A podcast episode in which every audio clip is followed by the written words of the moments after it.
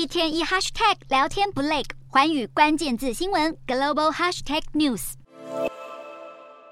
成堆的砖头下，一名叙利亚的受困女童全身都被卡在瓦砾中，只露出布满灰尘的脸。所幸在救难人员的极力抢救后，女童成功脱身。土耳其和叙利亚遭遇规模七点八强震，许多房屋严重倒塌，造成大规模死伤。而救难团队持续和时间赛跑，马不停蹄地进行搜救作业。虽然面临降雪和气温寒冷的阻碍，但是各地的搜救行动仍陆续传出一些好消息。有救难人员在伊斯坦堡一处倒塌的住宅发现一名受困男童，救难人员用瓶盖喂他喝水后，男童原本受惊吓的脸孔瞬间充满笑容。奇迹的一幕令人动容。同时，叙利亚的一个救难团队在砖瓦下的密集搜救以后，幸运找到三名受困孩童。在出动器具破坏密密麻麻的钢筋以后，最后成功将孩童全数救出。除了许多孩童奇迹似的生还以外，一名六十多岁的妇人也在瓦砾中幸运地被救出。救难人员事后表示，任务成功后，大家都感到非常振奋，但形容搜救的过程还是相当不容易。不过，叙利亚东部则传出悲剧的消息。根据媒体报道，有一名怀孕的母亲在地震当下开始分娩，